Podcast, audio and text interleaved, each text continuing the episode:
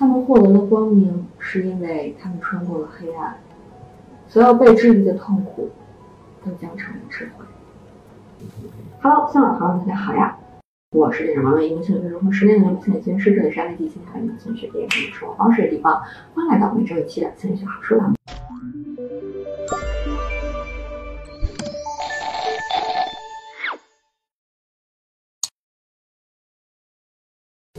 每个人都有不开心的时候，估计大家都希望把这些不开心的情绪全部赶走，每天沉浸在幸福的快乐当中。但是不开心可以停止吗？今天我们就来一起聊聊这本书《如何停止不开心》。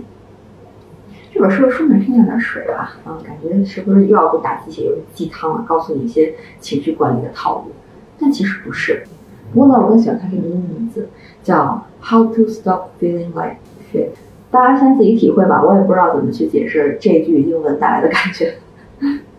那这本书里边呢，梳理了十四个会让人 feel like shit 的不良心理习惯，然后它就像展开一张情绪地图，带你找到自己的问题。针对每一个问题呢，它也给了非常非常实用的建议，还提供了一些思维工具。那今天呢，我们就来聊一聊书里边提到的两个特别常见的不良的习惯。第一个是面对自己的批评苛责，第二个呢是面对外界的自我麻痹。我们一起来看看这本书给了我们怎样一种与众不同的指南。然后最后呢，我再来说一说我读这本书的啊一些感受。我相信啊，一直关注安慰剂这个号的。大家对于自我批评这个词已经见怪不怪了，对吧？我估计大家都不陌生。好像心里边总有一个人，像一个板着脸的老师一样，严厉的斥责你的一举一动，不断对着你的一切评头论足，真的是非常噩梦了。嗯，比如说对着镜子的时候，这个脑子里边这个恶魔，他可能就会跟你说：“你看你胖成什么样了？看看你脸上斑，看看你脸上肉。”然后，比如说上台，我们鼓起勇气发言完毕，做了一个演讲或者做了一个汇报，然后你脑子里边这个恶魔就会说：“你怎么那么紧张？看你刚才说的磕磕巴巴的啊，你这一部分没说清楚，你看那一部分啊，老板的脸色不太好。”再比如你相亲失败了，然后呃，对方没有再跟你约下一次，你脑子里边声音可能就会说：“你看你这么差劲，又搞砸了吧？呃，第一次人就看不上你，你就哭出声了，等等等等。”这些声音是不是又耳熟又刺耳？是的，这些就是我们经常会对自己说的话。自我批评可能来源于小时候父母严厉的要求，可能来源于一段不太成功的亲密的关系，也可能来自于总是不断要求更好的社会文化。我们慢慢认同了这些负面的声音，然后把它内化成了自己的一部分。有人说，这种自我批评的声音就像是一个小皮鞭。然后一直在抽着你，然后让你前进，嗯，好像这样你就可以变得更优秀，变得更好。但是，好像快乐也跟你没有什么关系了。而且，这种状况真的能一直持续下去吗？我们就能一直抽着自己往前，然后永远不停下来吗？应该是不太行啊，分分钟都可能面临崩溃的边缘。所以，自我批评对我们最大的影响是，他不断的跟你说你不够好。然后你会觉得这是不是可以成为你的动力？但它不会，即便出现了也是暂时的，而这种不够好的痛苦会一直很难消散，总是萦绕在你心里边的阴云密布的上空里。那这本书呢，就提了面对自我批评的三个建议。第一个，要承认消极对话的存在，就是刚才我们说的那些脑内声音啊。你得知道，这些真的就是天天发生在你思维世界里边的声音。第二个，弄明白到底是什么让自己不开心。第三个建议，和自己要进行一个非常温柔的、友好的交谈。首先呢，我们可以列一个生活清单，罗列出生活相关的各个方面，比如说外表啦、家庭啦、学习能力啦等等。然后你针对清单里边的每一项，你来想一想。大家现在就可以暂停想一想哈，然后把你想出来的结果呢发在弹幕上，让这些恶魔现身，不能再独占我们的大脑，让他们继续侵蚀我们的灵魂。比如说外表，你这个恶魔平时都是怎么批评自己的？然后呢，自己的学习能力或者说工作能力，你的恶魔是怎么否定你自己的？你会注意到这些经常出现在脑海里的话，会频繁的重复一些词汇，对吧？我们从弹幕里抓一些出来，那这些呢，就是呃你的这个恶魔一直在给你洗脑，一直在给你灌输的话。然后在这个清单中，我们再列出你讨厌别人怎么说你，就是这些声音不是你自己脑内的声音了，还是你生活当中的其他人。呃，不管是父母呀，还是说恋人呀，还是说朋友，还是说同事，还是老板啊，不管谁，就是你身边生活的人，是不是谁怎么样的说过你？然后那里边你最讨厌的评价和声音是什么？把这个版本打出来。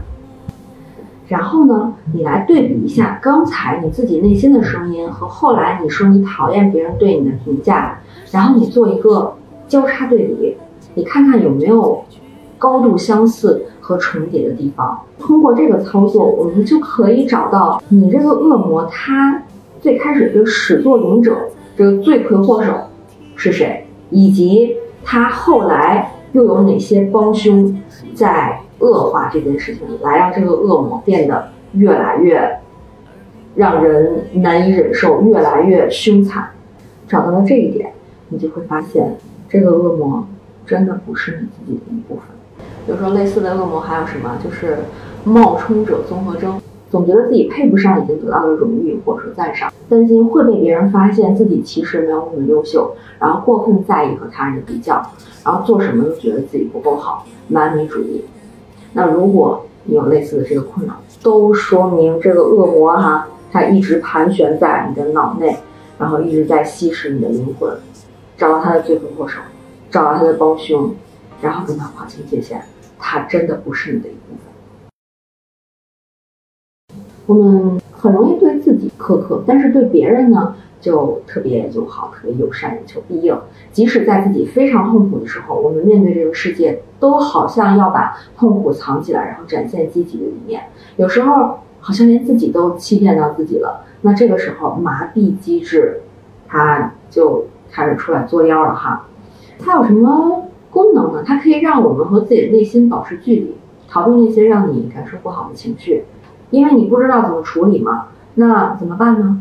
那隔离开，然后麻痹自己，给自己上点麻药，好像听起来是还不错的方式，但它其实是在透支我们之后的健康、之后的快乐，呃，之后的能量、之后的勇气，就提前都消耗完了。所以这本书呢，它也不会说让我们立刻停止麻痹，因为它之前跟你相处了这么长的时间，它已经是你生活的一部分，或者说你应对问题的一部分了。但是呢，如果你真的想改变它的话，呃，不妨先听一听啊，待会儿跟大家分享这个方法，先做一些心理建设、心理准备。嗯，那我把它整理成了下面的三个呃方面：第一个是体会你的感受，第二个是产生好奇。第三个，设计一个受控的情绪闸门。你的感受是一个很好的邮差，负面的情绪就好像受伤之后会疼一样，是在提醒你这件事情让你不舒服了，你可要注意啊，以后不要再发生这样的事情。所以，体会它，感受它，呃，去理解，这是一个必须要经历的过程。当情绪出现的时候呢，呃，调动出你的好奇心，而不是你的责备、评价，就是那那一套自动化的反应。好奇，我为什么会这样来着？我为什么在这种情况下产生了这样的情绪？就是把好奇这两个大字印在你的脑子里边，就可以和我们的恶魔去对抗。就比如说一份工作压力太大了，然后呃想就透不过气窒息了，想要逃避，他到底是在说你这人能力不行，没有本事啊，会一事无成？还是他在告诉你，这个工作本身它就是太糟心了，任务量太重了，它本身的设计就是不合理的呢？只要你开启了呃好奇的这个模式，那我们就找到了呃情绪出口的闸门，就找到了一个你感觉可以自我掌控的通道。比如，如果就是这个工作设计太不合理了，你就应该。否定自己、批评自己，而应该拉着你的朋友，或者说你单位里边还不错的同事一起去吐槽这个项目设计是有多么垃圾，对吧？或者可能就是你单纯的，呃，身体上最近消耗的比较多，太累了，然后你需要，呃，几个小时的时间，然后呃不被打扰，就给自己一点时间哭出来，把那种难受、紧张、焦虑、有压力的情绪，你主动的把它调动出来，然后哭出来。然后怎么哭出来，其实也是一门学问啊！你要去找到适合自己的方式，比如说有些人是在那个就是洗澡的时候，然后在一个热乎乎的呃小空间里边，嗯，然后冒着热气，然后水淋在身上。呃，整个人可能就稍微松懈了一些，没有那么警觉，然后想到自己最近非常悲惨的经历，然后就哭出来了，泪水，然后混着洗澡水，好像也没有那么尴尬，是一个自己比较放心的可以去表达情绪的空间啊，这可能适合一部分人。那比如说对于我来说呢，就是呃，如果是特别有压力、特别难受的时候，如果喝一点酒。呃，到微醺的那个状态，也是能够放下这种，呃，就是特别警觉的状态，好像自己一定要绷住，然后自己一定要坚强，然后不能暴露出自己内心的脆弱，嗯，然后在稍微微醺的时候呢，这些自我控制就会减弱一些，然后才想到自己最近特别辛苦，然后，呃，一个人经常大周末的，然后在办公室里边。呃，去写文案啊，或者说去忙下一周的一些安排、一些事儿的时候，觉得特别的孤单、特别的委屈，然后就能哭出来了。所以你要找到适合自己的、自己感觉比较舒服的，嗯，不会特别尴尬的那种让自己表达情绪的方式。但我们刚才提到是闸门嘛，对吧？你不能一洗澡就哭，一喝酒就哭，而是你主动的让自己在喝酒或者洗澡的时候哭。但是呢，这部分主动的情绪的发泄和疏导结束了之后，那再收拾收拾心情，回到你要面对的呃生活当中去，嗯，这个就是你能够慢慢建立一种哦，我是可以掌控这个闸门的，我想哭我就给自己时间哭了，然后哭完我好一点了，我该该干嘛干嘛，嗯，这个是闸门的作用。最后呢，就说一下我的感受哈。首先呢，总结一下这本书列出来的一些不良习惯，其实，呃，是我们自己的一部分。很长时间呢，他跟我们一起相处，对吧？呃，没有功劳也有苦劳，毕竟保护过我们。但是我们长大了之后，面对更复杂的社会环境和人际关系，他们就是不再适用了。嗯，不再适用，你也不能否定他们之前的功劳，只不过说我们要去建立一些新的方式。像第一部分我们介绍的那个生活清单哈，虽然说这些声音一直在你的脑子里边，但是你真的写出来，真的说出来，比如说刚才真的打在弹幕上，这个输出的过程是跟你一直在脑内盘旋是不一样的。它营造了一种你和自己进行对话的机会和氛围，呃，这和你自己让它一直在脑子里边想，呃，它的结果也是不一样的。你在脑子里边一直想，然后你也不跟任何人表达，也不跟自己说。呃，它会越来越发酵，变得越来越严重。那个恶魔的形象会越来越大，在你的脑子里边，好像能够就是掌控所有的你的自我，然后去指责他，去去命令他。但是只要你把它说出来，就会让他泄一点气。呃，你表达的越多，你跟自己交流的越多，跟身边你能信任的人交流的越多，这个恶魔就会无处可藏。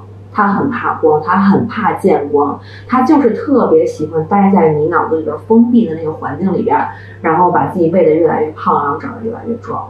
只要你打开一个缝儿，你让光照进来，你让空气进来，它就没有生存下去的营养了。它会自己慢慢变得萎缩，然后慢慢消失，然后让你真正的自我去来掌控你自己的内心世界。然后第三部分呢，也提到了呃非常有用的这个。闸门的这个方法和概念哈，大家去找一找自己的闸门在哪里。找到了之后呢，你会获得能够掌控自己情绪的感觉。最后呢，我们在今年弹幕就来发一个我们之前从来没有发过的风格哈，在弹幕里边直接发 No shit anymore，好吗？我们把这些所有生活里边的事全部都赶走，再也不要让它出现在我们的生活里。或者说它即使出现了，也不能掌控我们，嗯，因为我们已经把脑子里边那个恶魔赶跑了。最后，老规矩，我会从你身一个用心写下留言，然后送出这本书。如果大家有希望我来推的书的话呢，欢迎在评论区留言或者私信发给我，就会看到大家推荐的，也许出现在之后的呃视频推荐栏目里边。然后文字版音频欢迎关注公号微信，欢迎微信好就知道啦。最后别忘了点赞、打卡，我们下期见，拜拜。